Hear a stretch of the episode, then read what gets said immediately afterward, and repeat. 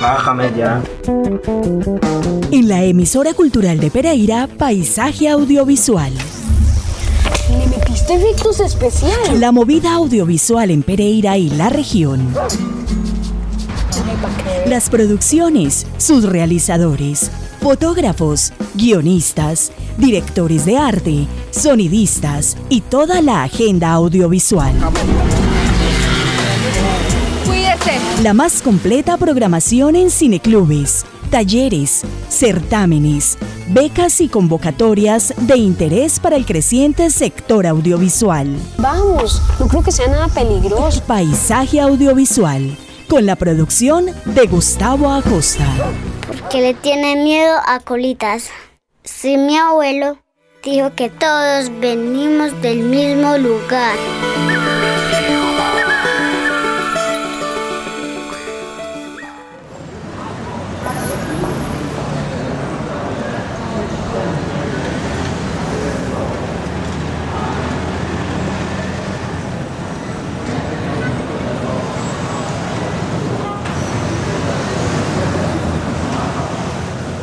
Bienvenidos a nuestro episodio número 229 de Paisaje Audiovisual. Los acompañamos Andrés Fernando Alzate en la producción sonora y Gustavo Acosta Vinasco. Hoy nuestra invitada Ana María Llano Alzate, licenciada en Artes Plásticas de la Universidad Tecnológica de Pereira, especialista en afrodescendencia y políticas públicas de la Universidad de la República de Uruguay y magíster en comunicación audiovisual de la Pontificia Universidad Católica de Argentina. Ana María Llano es realizadora audiovisual, artista y docente. Su obra mm, atraviesa formatos como el video, el dibujo, la pintura y el bordado. Además, hace parte de un colectivo internacional llamado EPA Cinema, Estudio de Producción Audiovisual. Ana María, eh, muy buenas noches, bienvenida de nuevo a Paisaje Audiovisual. Eh, buenas noches y un placer como siempre estar contigo en estas charlas.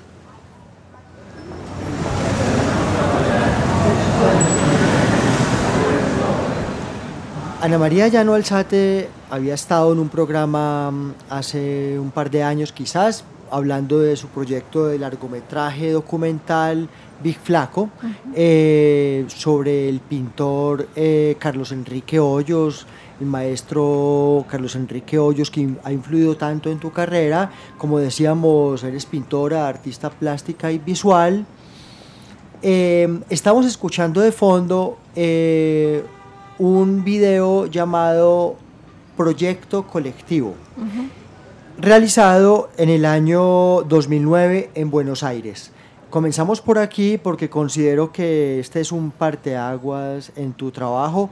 Cuando te vas para el Cono Sur, te conocíamos como pintora, como eh, artista plástica, eh, pero sin duda cuando empiezas los estudios eh, de especialización y maestría también empiezas a trabajar el formato y las técnicas audiovisuales. ¿Qué estamos escuchando y en qué consistió este proyecto colectivo que realizas de manera colectiva, que es como una deriva, que tiene animación y que también es videoinstalación?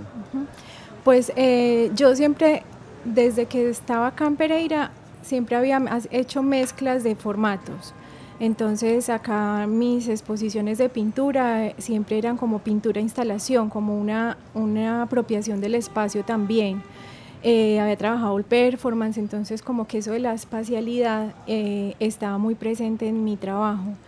Antes de irme yo ya había empezado a trabajar con audiovisuales y me fui para allá, fue como aprender más cosas técnicas y muy eh, tímidamente empecé a mezclar eh, lo audiovisual en mi obra, porque yo lo audiovisual lo, estaba, lo, lo trabajaba como de manera paralela, pero no fusionada. Entonces este fue el primer momento donde me animé a eh, intervenir mi obra con audiovisuales. ¿Qué es esto? Pues en Buenos Aires eh, le dicen a los buses, les dicen colectivos. Entonces era, por eso es el juego de palabra. Eh, ¿Qué pasaba ahí? Que cuando uno se montaba en el colectivo le entregaban un tiquetito eh, blanco pequeño que era como la factura, ¿cierto? Y yo me empecé a llenar de esas facturas y em, hice parte de, una, de un ejercicio de investigación ahí en la, en la, en la UCA, en la Universidad Católica, eh, con un artista que se llama Martín Bonadeo y él nos puso como a explorar cosas eh, y a mí se me ocurrió este proyecto durante, durante esta, como esta clínica que hice con Martín. Em, entonces es un tejido de estos boletos del colectivo y fui recogiendo por mucho tiempo. Eran unos boletos muy chiquitos, son como de 4 o 5 centímetros por un centímetro de ancho. Entonces eh, empecé a recoger eh, dentro de mis compañeros eh, mm, estos boletos para poder hacer este tejido y con ese tejido hice una pantalla y en esa pantalla fue que se proyectó el video. En el video que se muestra los colectivos que yo normalmente me tomaba, entonces pasamos desde la imagen de video a una animación eh, que está, eh, hay un mapa de la ciudad, vaya para tomarse los colectivos, hay un libro que se llama La Guía T en ese tiempo, era un guía, ahora es una aplicación, era un libro donde te decía qué rutas podías tomar y por dónde pasaban esas rutas, entonces yo cogí los mapas de la Guía T y empecé a marcar el bucecito por donde iba en, esa, en ese mapa era como ese juego. Entonces, em, en el momento de la exposición, lo que hice fue también poner una cajita donde las personas ponían sus boletos y así hice, fui, pude, pude hacer más grande la pantalla.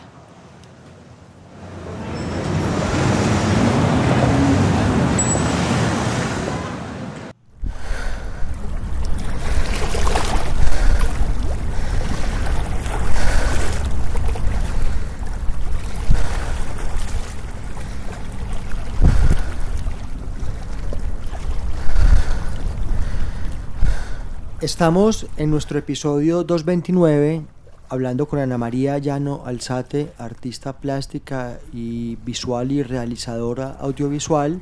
Hoy es nuestro tercer episodio de este especial que hemos eh, creado para nuestra audiencia en el mes de octubre, donde convergen las artes audiovisuales con el videoarte, el video performance, la experimentación. Y mm, por eso Ana María está con nosotros este, estamos oyendo, Ana María, Rutas Líquidas, una realización que, que desarrollas en Montevideo, Uruguay.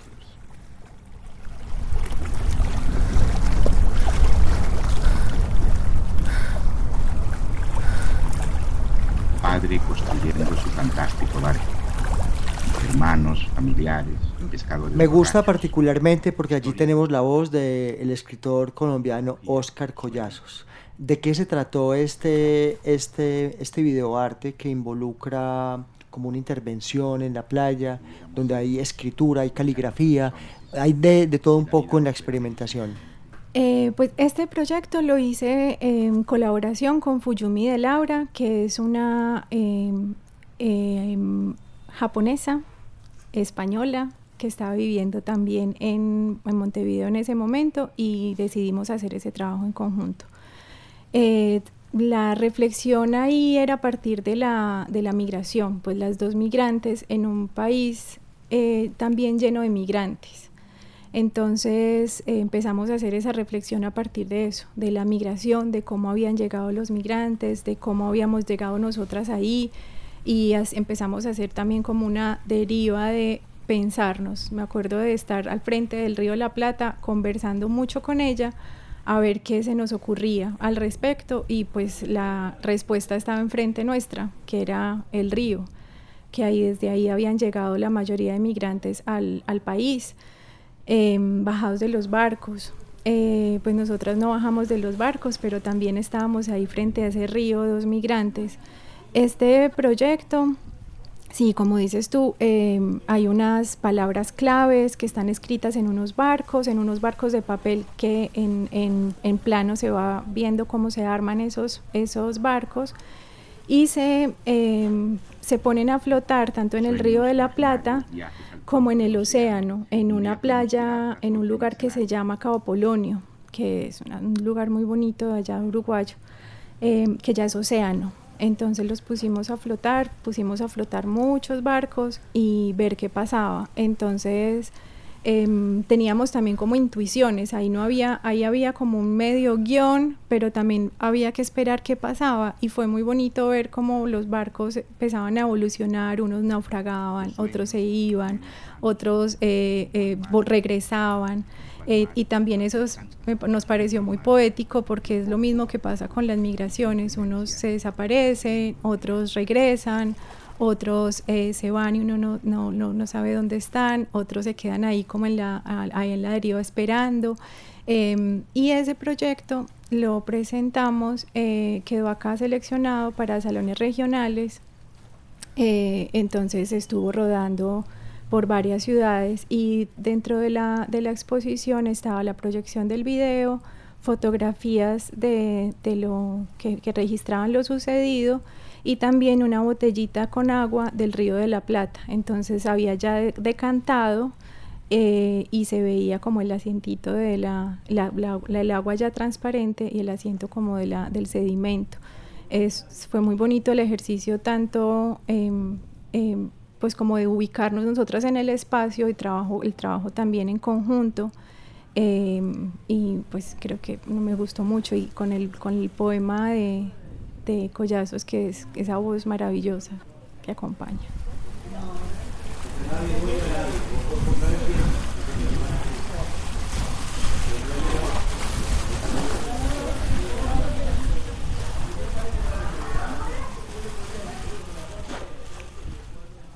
Sueños imaginarios, viajes al fondo del océano.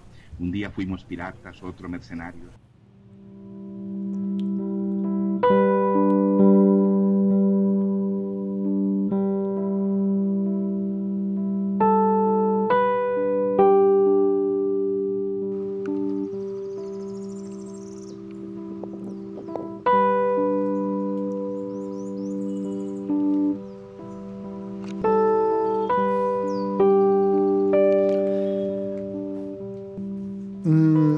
Actualidad y sobre todo en el cine experimental y en el videoarte, los creadores han echado mano del mundo natural, de la biología, de las flores, de las abejas, eh, para poder mm, mm, generar metáforas que nos permitan expresar muchas cosas. En este caso, eh, Caminos, Encuentros y Desencuentros es un videoarte que realizas acompañada de la observación de las hormigas, entre muchas otras cosas. A mí me pareció hermoso.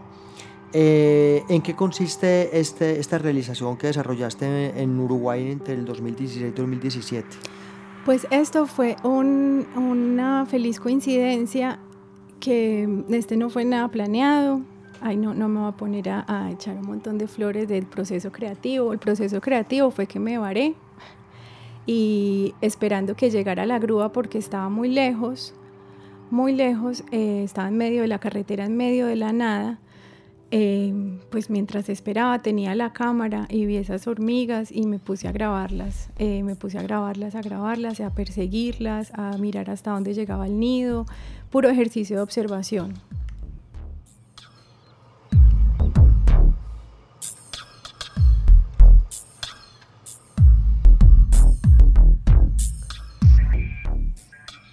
Qué vas hallando en esa observación? ¿Cómo te entretuviste y cuál fue el hallazgo?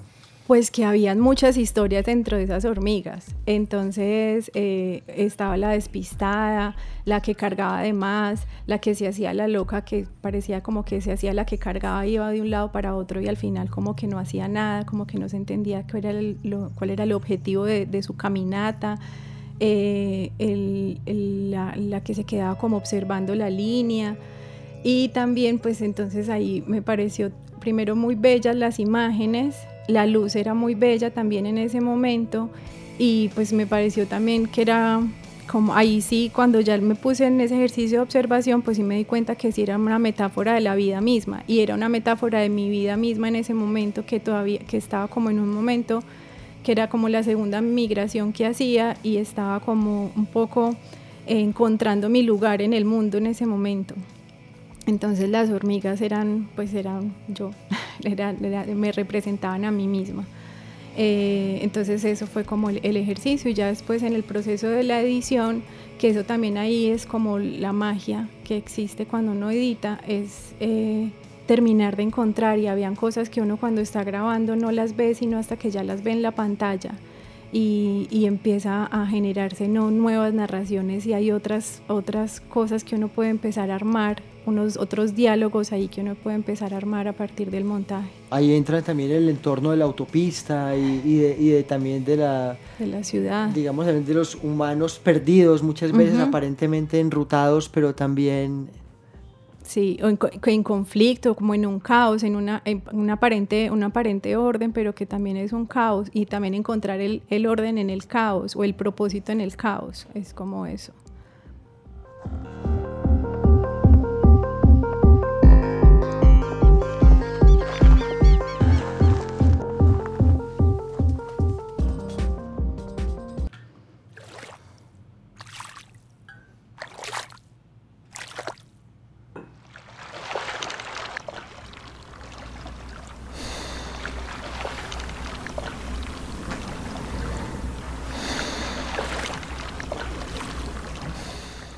Entramos, eh, Ana María, si se quiere, en un terreno, digamos, más performático. Exhalar, eh, este cortometraje te presenta dentro del cuadro y estás... Eh, a mí me, encantó porque mm, estás en un, plano aparentemente fijo, pero hay un montón de, texturas y de capas y de reflejos eh, y sobre todo, no lo voy a adelantar, pero el, el, cuadro final con el que cierra este, este pequeño corto mm, es, es, hermoso. Es un corto personal. ¿Exhalar de qué se trata? Pues mira, hace mucho tiempo yo vengo eh, trabajando sin saberlo en los duelos. El tema mío hace mucho tiempo viene siendo el trabajo sobre los duelos. Los duelos por, por mi padre principalmente, eh, que, que, lo asesinaron cuando yo era pequeña. Entonces, em, eh, en un taller que hice hace como, no me acuerdo, como tres años con Liliana Estrada, ella, es muy chévere porque ella incita unas reflexiones y llega a unos lugares eh, muy interesantes. Entonces me hizo caer en cuenta, o, o, fue como en el proceso del ejercicio que estábamos planteando con ella, que yo entiendo que todas las piezas, muchas de las piezas que venía haciendo estaban conectadas y yo no me había dado cuenta que llevaba años trabajando sobre lo mismo, que era sobre los duelos, las memorias, la identidad, que todo eso estaba conectado. Em, entonces aparece este proyecto que se llama, un proyecto macro que se llama Rojo sobre Rojo. Y este proyecto, este de la fragilidad, este de exhalar, es como una reflexión acerca de la fortaleza y la fragilidad. Esa era como la, premisa. El plano, estoy yo en un, en un contrapicado y eh, yo quería como llegar a un plano que pareciese como monumental, como cuando uno mira los monumentos desde abajo, ¿cierto? Cuando mira el busto desde abajo. Desde abajo. Entonces esa, esa figura aparentemente fuerte, grande y que lo hace sentir a uno chiquito, pero al mismo tiempo esa imagen fuerte y también estoy en una posición que estoy haciendo como jarras con las manos en la cintura y con, la, con el mentón alto y en una, unas facciones fuertes. Eh, no me sonrío nunca, eh, en un momento tengo mirada fija al, al espectador. Eh, eh, por momentos esa imagen se desdibuja porque esa imagen está reflejada en el agua. Y está reflejada no en cualquier agua, sino que es una paila de cobre eh, que usaban mis abuelos hace, hace mucho tiempo. De esas pailas paneleras. Quizás.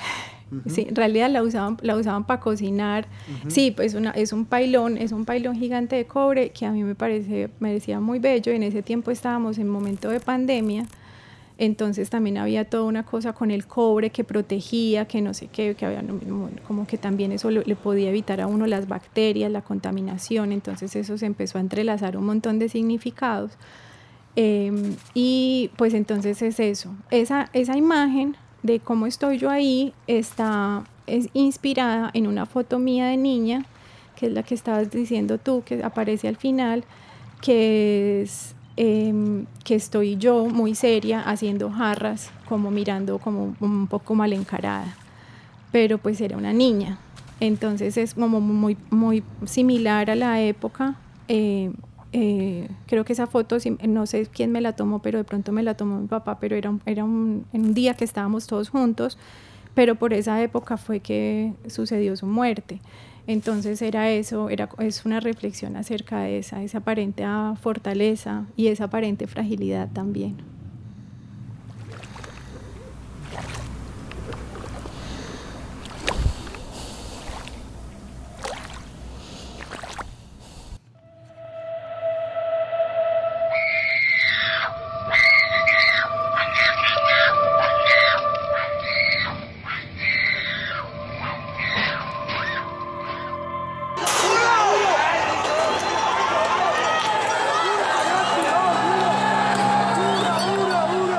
El aloe sana es el registro de una acción artística eh, a partir de un ejercicio realizado luego de la reflexión del taller Cuerpo, Espacio, Arquitectura y Patrimonio en el que participaste en el Banco de la República con la maestría en Estética y Creación de la Universidad Tecnológica. Eso fue en el año 2021, em, donde también estás realizando una acción eh, y escuchamos de fondo, mm, digamos, registros sonoros del estallido social, de los cacerolazos, de esta época, de estos eventos tan recientes y tan violentos que nos siguen acompañando y todavía nos seguimos viviendo sus heridas.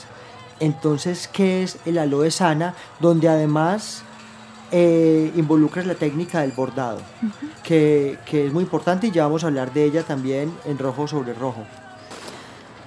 Pues em, claro, en, estábamos en ese momento que estábamos eh, muchos eh, tan conmocionados por lo que estaba sucediendo en el país, unas imágenes tan dolorosas, tanta, tanta confusión, no sé, una, una época muy violenta que al mismo tiempo era muy esperanzadora era, era, era muy, muy interesante esa, esa dicotomía ahí entre las dos cosas, como que sentir, sentir que estaban pasando cosas y que, que posiblemente era positivo, pero que iba a tener muchos mártires en el camino. Entonces, pues lo que vemos ahí es em, desde el proceso de, la, de cortar la sábila, el aloe, pues todos sabemos, o, bueno, mucha gente sabe que sirve para sanar heridas, sanar, sanar quemaduras, Em, que hidrata, eh, bueno, cuida la piel, em, sirve, tiene unos, como unas propiedades medicinales muy importantes. Entonces, em, pues a mí me pareció que era, podía ser interesante usarlo como para sanar el país. era como un remedio que yo quería hacer como un conjuro. Eh, entonces está se ve el proceso desde que corto la penca, corto un fragmento y tallo el mapa de Colombia, el croquis del mapa de Colombia, en la, parte verde del aloe, descubro esa piel y dejo la, carne de la, del aloe, que es el que se ve eh, el, mapa de Colombia. Y eso lo pongo sobre un lienzo y empiezo a abordarlo. Mientras eso está sucediendo es que escuchamos todos estos audios tan impresionantes de, del estallido social, que es como todo tan intenso. Eh, y a medida que se va, que voy cosiendo, em, hay un audio que a mí me impactó mucho cuando visité el Museo del Oro en Bogotá, que es en ese salón circular, que es, eh, según lo que nos contaron ahí cuando, cuando yo fui, es que em, habían llevado a muchos, em, muchas personas importantes de diferentes comunidades indígenas del país Em, como chamanes, como, como los, los maestros de, de, diferentes comunidades, a hacer un rezo para sanar todas esas piezas eh, que estaban ahí, pues porque habían sido robadas, saqueadas y tenían como una historia muy, muy fuerte. Entonces llevaron a, a estas, a, estas personas ahí a hacer unos cantos de sanación y esos cantos son los que escucha uno cuando eh, entra a este espacio. Entonces yo eh, tomé esos audios, de esos audios de sanación, de estos cantos de sanación, y al final el, el video termina con, estas, con estos cantos Em, lo que también pasa con esta imagen del aloe es que a medida yo después hice un registro fotográfico porque el aloe va soltando como un yodo, como un, colorante rojizo, y a medida que iban pasando los días, el lienzo que antes era blanco empezaba a mancharse de rojo. Entonces, como el proceso post video, post registro de la acción, también eh, fue muy interesante de ver cómo el país se iba desangrando y se iba sanando al mismo tiempo.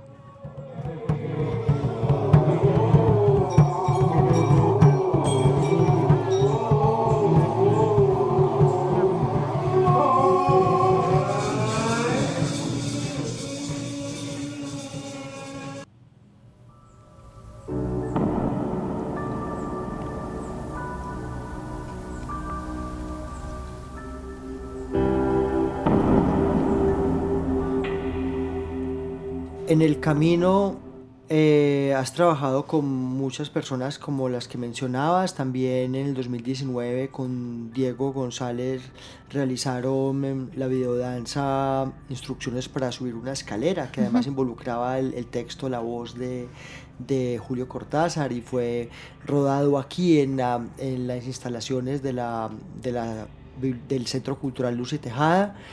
Cito este porque pues no podemos eh, ampliar mucho ni escuchar esta, esta videodanza, pero mm, es además como un antecedente de la dimensión mm, videográfica que está tomando tu trabajo. Estamos escuchando de fondo Rojo sobre Rojo. Habías mencionado como este gran megaproyecto que es el que está abarcando el trabajo actual del que hacía parte Exhalar. Eh, rojo sobre rojo, ¿en qué estado está y cuándo podemos, esperamos verlo a la luz? Pues ya estoy por, terminar ese parto, porque, pero un, feliz parto. Em, eh, falta muy poco porque falta solamente la, eh, hacer ajustes de colorización y la gráfica del, del proyecto y está listo. Eh, falta una cuestión de días para que ya esté listo y ya la idea es nacionalizarlo y empezar a, compartirlo, a, ponerlo a concursar en festivales. En rojo sobre rojo vemos la consumación de muchas técnicas porque estás actuando, estás performando, hay bordado, hay un trabajo fotográfico y, una narrativa visual muy, muy ambiciosa y muy amplia, con imágenes aéreas, en unas locaciones increíbles, que son todos estos cultivos de, caña de, la ribera del, río, del río Cauca, ¿cierto? Eh, ¿Quiénes participan en esta producción?